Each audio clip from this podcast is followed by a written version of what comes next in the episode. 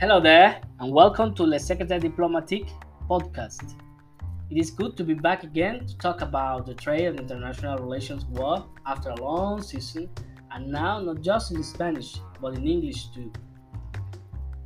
Today, we will be exploring the relationship between Paraguay and Taiwan and how this could impact a potential free trade agreement between People's Republic of China and Mercosur.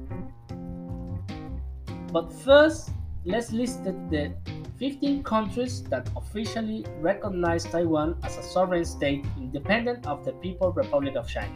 These countries are Belize, Eswatini, formerly Swaziland, Guatemala, Haiti, Honduras, Kiribati, Marshall Islands, Nauru, Nicaragua, Palau, Paraguay, St. Kitts and Nevis, St. Lucia, St. Vincent and the Grenadines, and Tuvalu. It's important to note that the majority of the countries in the world, including the United States of America and most of the European countries, do not recon- officially recognize Taiwan as a sovereign state, but rather recognize the People's Republic of China as the sole legitimate government of China. So, taking back the main point, it's important to tell you that Paraguay is a small landlocked country in South America, while Taiwan is an island nation in East, Asia, as all of us know. But despite the distance between the two countries, they have a unique and interesting relation that has evolved over the years And let's see this relation. So Paraguay is the only country in South America. It's important to have this in mind and to keep this in the mind that the only country in South America, Paraguay, that maintains diplomatic relations with Taiwan rather than China. This relationship dates back to July 1957 when Taiwan was recognized as the legitimate government of China by Paraguay through the agreement on the establishment of diplomatic relations between both countries. To date, this means that Paraguay is the last link between the island and South America.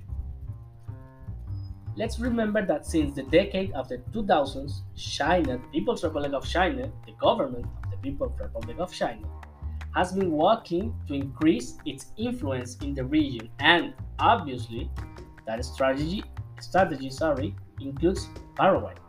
For example, in 2018, Paraguay, due to the change of government or at the end of the previous government to the administration of Mario Abdo, briefly switched its diplomatic recognition from Taiwan to China, but then switched back to Taiwan just a few months later with the rise of Mario Abdo to the government, to the presidency.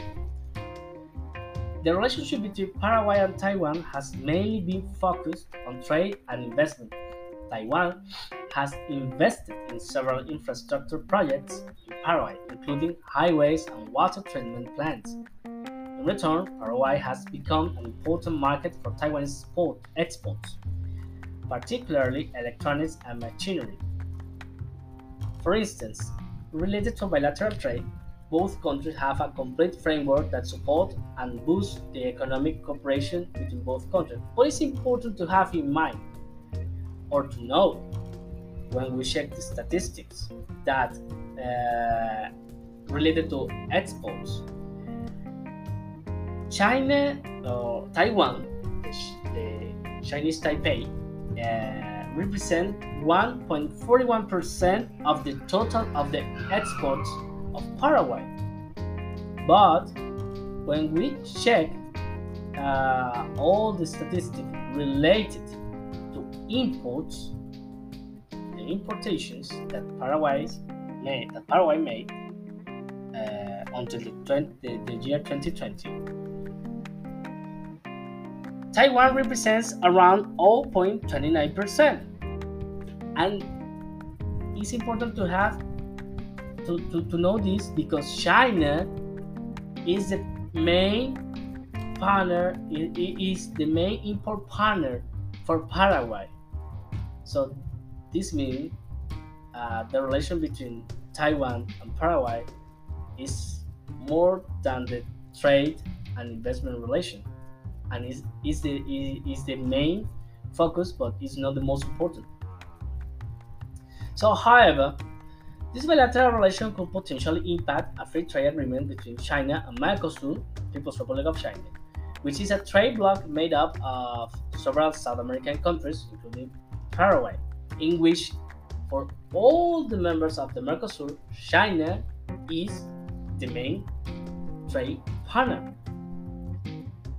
So, the People's Republic of China has been seeking to establish a free trade agreement with Mercosur for several years but negotiations have been slow moving. Why? One of the key obstacles to an, to an agreement is the fact that the Mercosur Resolution 32/00, which states that the members of the bloc must jointly negotiate agreements of a commercial nature with third countries or groups of countries outside the region in which tariff preferences are granted. It's important to stress that the, the, the phrase that, that said jointly negotiated agreement.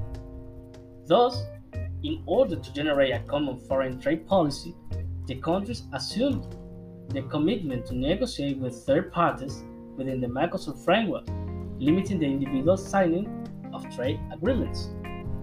So, if Paraguay were to continue to maintain diplomatic relations with Taiwan, this could potentially complicate negotiations between the Republic of China and Mercosur, trade negotiations.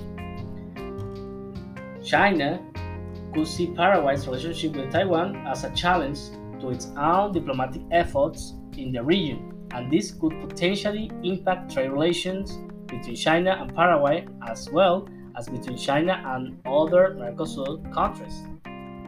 So, in conclusion, the relationship between Paraguay and Taiwan is a unique and interesting one. And if we remember what I say about trade, it's a relationship that go beyond the trade, go beyond the investment. And it could potentially impact a free trade agreement between China and Mercosur as we reiterate in this this conclusion. While Paraguay's relationship with Taiwan may be beneficial for both countries in terms of trade and investment, it could also complicate China's diplomatic efforts in the region. It remains to be seen how this relationship will evolve in the coming years and how it will impact trade, relationship, trade relations between both countries. Just for for, for finish this uh, the position of Paraguay with uh, in this relationship with Taiwan and to, to People's Republic of China and its position uh, in the Mercosur. Remembers remember me the the novel uh, written by James Fenimore Cooper in eight, uh, and published in 1826 called The Last of the Mohicans.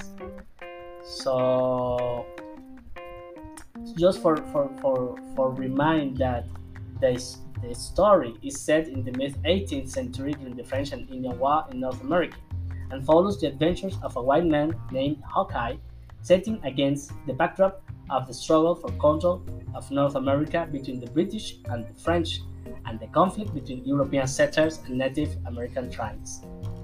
That's why the position of Paraguay in South America related to Taiwan and its relation with People's Republic of China. It, we could call it the last of the Mohican in South America. So thanks for listening to today's podcast. You will find us in Instagram as Le Secrétaire Diplomatique, or if you like to write to us, please send us an email to lesecretairediplomatique at gmail.com. We'll join again in the next episode of Le Secrétaire Diplomatique. Bye.